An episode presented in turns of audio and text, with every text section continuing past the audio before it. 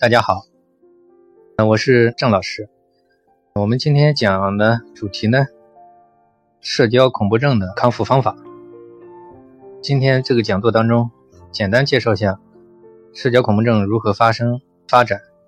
为什么会好不了，以及为什么会康复，会讲主要的一些要点。同时呢，我们会在后续的节目之中呢，会陆续制作一些各种。比如强迫症啊、焦虑症啊，或抑郁症啊，或其他一些心理问题，还有婚恋情感啊，什么职场教育的一些方法，感兴趣的朋友可以后续倾听。如果想更多了解我们的情况呢，你可以到我们的里面看更多的内容。我今天呢就先简单讲一下社交恐怖症。社交恐怖症呢，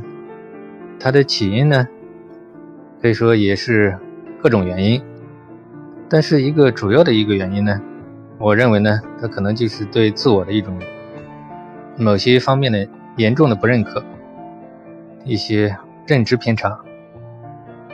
那么我们说呢，在一个人的成长过程当中，特别很多人是青春期的时候，他呢就是比如长期的自我压抑，或者是对自我的极高要求，比如对。自我的印象、形象方面，或者其他方面，那么呢，他在这个自我成长的过程当中，受到挫折或受到压力特别大的时候，他可能就是处理不当，或者是过高要求，都容易导致他对某些自然现象的一些执着。那么呢，就是我们说对一般人他不是很在乎的东西，那么对这种极端完美主义的。一些人身上呢，他可能就会过多的在意，甚至定性为是一个非常丢脸的事情。那么我们说这个所谓的社交恐怖症，就是可以这样理解，就是一个人他非常在乎某些方面，就是有点极端嘛，就是总想掩盖，总想去追求这种绝对，那么就很容易形成社交恐怖症。我们说普通人方面呢，他们也会有各种情况，各种一些社交方面的问题，但是他们为什么不会得这种所谓的社交恐怖症？这可能跟他的这种嗯对自我的不是这种极端要求，或者不是容易钻牛角尖的这个从小到大的这种对人对事对物的一些方法方式，还有一定的关系。所以说呢，我们说社交恐怖症呢，其实是一种个性化的东西，也就是说。我们经常会发觉，很多社恐的人呢，其实从局外人看，好像感觉到并不严重，但是他自己却觉得自己非常严重，就是因为这个原因导致的。所以，我们说社交恐怖症一般有一些共性，比如非常敏感，比较容易内省，比较容易钻牛角尖，或者是什么东西都患得患失，太当回事，特别是在自我形象方面要求极端。这很多方面都容易造成形成一种对症状的一种固着。我们说，这种认知方面是社交恐怖症需要纠正的第一个要点。讲到这里呢，就是网上可能有人觉得这个三天疗法效果很好，但是有些人说，为什么三天疗法到一定时候效果就不好了？我想原因可能就出在这里，就是顺其自然，为所当为。他可能会无形当中避免了一些错误的做法，可能让人就是接近于面对现实。但是呢，我的理解就是他这个认知没有真正的修正过来，所以他始终心里面还是对大多数人来讲，其实还是没领悟，始终还是有一些不彻底。所以这就是为什么很多森田疗法到一定时候，很多人就反映效果不太好。那么认知疗法呢？其实呢，也是很好的疗法，但是认知疗法关键就是要能正确的认知，这个也不是像大家太容易能够获得的知识。很多方面呢，他可能说你认知有偏差，但我的理解就是，普通人认知很多方面也有偏差，所以说呢，社交恐怖症的认知偏差只是特异方面的，所以我觉得纠正只需要。针对每一个人具体的一些偏差，来有目的性的、有针对性的、一对一的给予纠正。我觉得只有这样，这个效果比较好，而不是说绝大部分的认知都要去纠正。这样有时候就是有一种隔靴搔痒的感觉。这就是我发现有很多认知疗法，为什么它始终起不到很好的效果？我觉得原因可能在这一方面。还有一方面呢，就是认知疗法很多方面不能起到很好的效果。我的理解就是，他并没有真正让求助者理解变成他自己的东西，并没有在改变他潜意识深处的变成他真正自己的理解。像我们做十几年社交恐怖症、强迫症啊各种。心理障碍的治疗，就是过程当中呢，那经常会遇到很多这种，去了很多地方，学了很多知识，那理论说了很多，但是他也没有好，他会有效果，他没好。像从我们专业的角度来讲，我们一听就懂，他说两句话也就可以理解，就知道他只是表面的理解。当然呢，他可能认为他什么都懂，但是根据我个人的经验，我可以坦率的讲。你肯定是没有真正懂，你真正理解了，在实践当中体会到了，那就不太可能复发。所以社交恐怖症方面呢，有很多我在前一个讲座当中讲了的，还有很多常见的误区。那么我们说呢，像森田讲叫精神交互作用，社恐呢，因为他在这方面自卑，他不能接受真实的自己，他总觉得自己在某一方面。觉得不正常，觉得很怪异，因为这种想法，他就会起掩饰心理，就越来越在乎这种东西。他觉得这是一种很严重的毛病，由此呢，就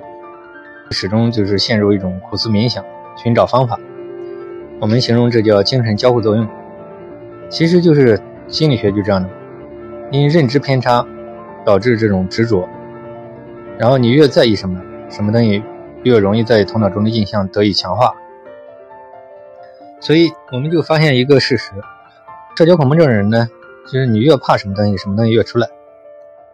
这是一种心理上的，像牛顿的作用力跟反作用力定律一样。你越想消除什么东西，其实等于反而就是在头脑中的兴奋点得到推动。所以这些都是常见的误区，所以因此而形成一种呃恶性循环。然后就开始加重，很多人到中后期就对生活都丧失兴趣。你让他在这种特定的场合，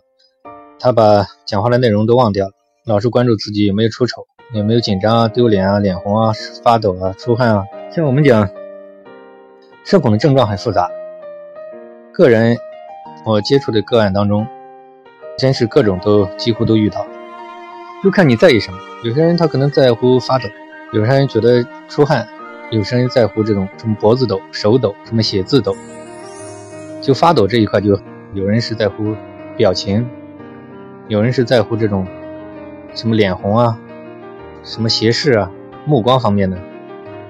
不敢看人啊，还有人在乎表情方面的，比如表情不自然啊什么的，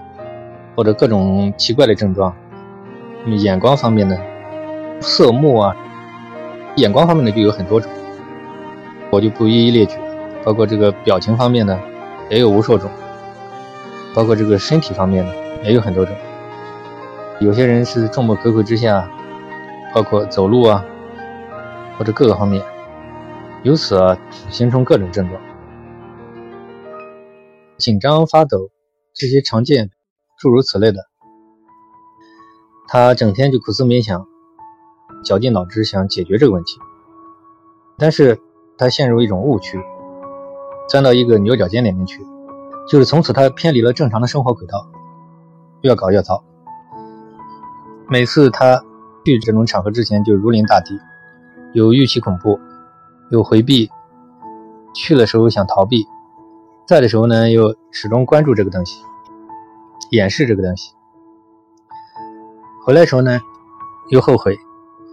又觉得很丢人，会反复回忆、揣摩这个丢脸的细节，所以由此形成恶性循环。我们说这个社交恐怖症呢，到一定时候，它就条件反射会泛化，就是他遇到这个场合，他自动的就出现这种紧张、这种症状情绪，形成不良习气，把他自己给控制。条件反射到中后期一般会泛化，泛化成方方面面。有的方面呢，可能转化成一些强迫观念、强迫行为，各种复杂的这种强迫情绪，那我就不一一列举。总体来讲呢，其实强迫症也好，社交恐怖症也好，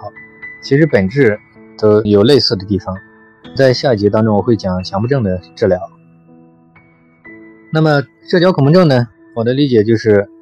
经过精神交互作用，经过逃避，因为什么事情越逃避肯定越糟糕嘛，偏离正常轨道，自己就开始苦思冥想，就形成一种强迫性观念。时间久了，它不但没有好处，反而无形当中强化了这个印象，推动了大脑中这个条件反射的兴奋。这个就是我们常说的这个社交恐怖症的一个常见的误区。我觉得呢，就是如果一个人始终没康复的话，他一定就是有盲点，他自己可能认为他理解了，但是如果真理解的话，他肯定应该早就好了。大部分人来讲可以这样讲。我觉得是系统的心理治疗，为什么要一对一的？像我们这边一般通过电话，就是也不一定到我们上海来，就是呃这么多年，我们发觉就是一对一的需要一个专业的老师反复的这种在他生活当中反复指导。就遇到问题反复强化，就像敲木鱼一样，反复敲，反复敲，就敲到持续的量变到质变，有一天它才能变成它自己的东西。所以我个人的理解呢，我觉得这个社交恐怖症呢，主要的问题呢就是要消除所有的误区嘛。如果他的误区不给予消除的话，他就始终陷入到一种错误的做法，始终形成一种错误的结果。所以我觉得呢。这个消除他的错误做法，是系统的心理治疗当中一个非常重要的一点。然后我觉得呢，社交恐怖症它在后续的发展过程当中呢，经过这种条件反射的泛化，还有个人的错误的一些做法，等于给他施加了能量。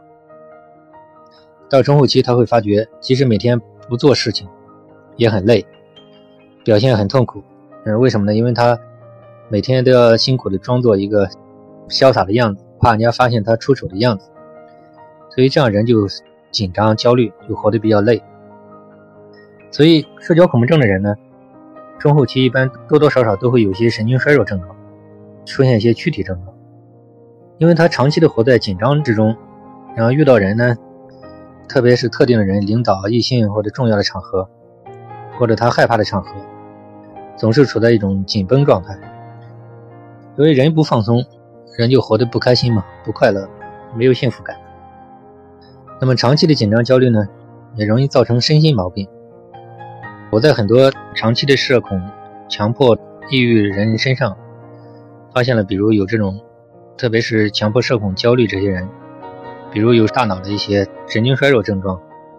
头疼啊、头昏啊，还有一些就是精神呆滞，就是整个人的活力丧失。被动依赖，年纪轻轻的，就是没有生机活力吧。还有很多人可能就是到后期，有一些人可能会出现一些肠胃问题啊，常见的一些甚至一些男性，比如常见前列腺问题，也跟这个有一定关系。嗯，像胃炎啊、胃溃疡、肠胃问题，还有一些这个其他的一些脏器问题，我就不一一列举了，反正诸如此类的。长期的心理冲突和痛苦，他拼命的消除又消除不了，所以活得很痛苦很累，然后每天消耗大量的这种能量，来走向一条牛角尖。这就是因为他完全道路走错了。所以我们觉得，为什么社交恐怖症、强迫症、抑郁症各种严重心理问题，为什么需要一种？嗯，我们建议采长期的一对一的系统的专业的辅导。我觉得就是。跟这个有关，这个问题里面有很多关键的因素。求助者他可能看了一些网上的资料啊，学了一些东西，可能一知半解，自认为懂嘛，但很多东西不知不觉就陷入一种误区。所以他为什么这么难以康复？其实原因有很多方面。当然，这个我个人是建议，就是大家有问题，如果经济没问题，尽量抓紧找专业的。老师去借助外力把自己带出来。因为什么？因为他这个肯定节省时间嘛，甚至节省金钱。这个社恐强迫，我觉得还是需要一个系统的、专业的调整，比较客观一点。就靠自己好的，在网上也有，但发觉确实比较少。像我们专业搞这个的，说实话也研究这么多年，大量的案例反复总结，也才能够了解这里面有很多的误区。反正我觉得社交恐怖症，根据我的治疗，我觉得大部分应该可以康复吧。嗯，我们是非常有信心。是因为觉得这个他的机理在这里，就是一个人他不认可自己，长期的个人成长受阻，